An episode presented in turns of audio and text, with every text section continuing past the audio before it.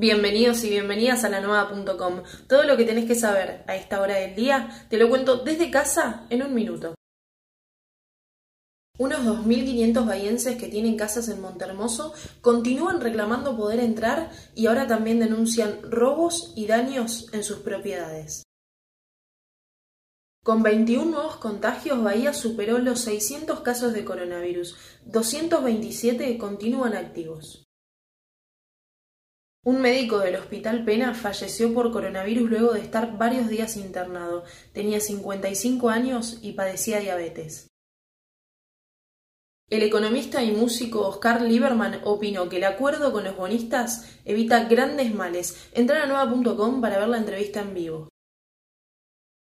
River puso en marcha una obra millonaria en el Monumental donde el suelo tendrá un sistema híbrido que terminará con los problemas que tienen la mayoría de las canchas del país. Encontrá todas estas noticias que te conté y muchas más en la nueva.com.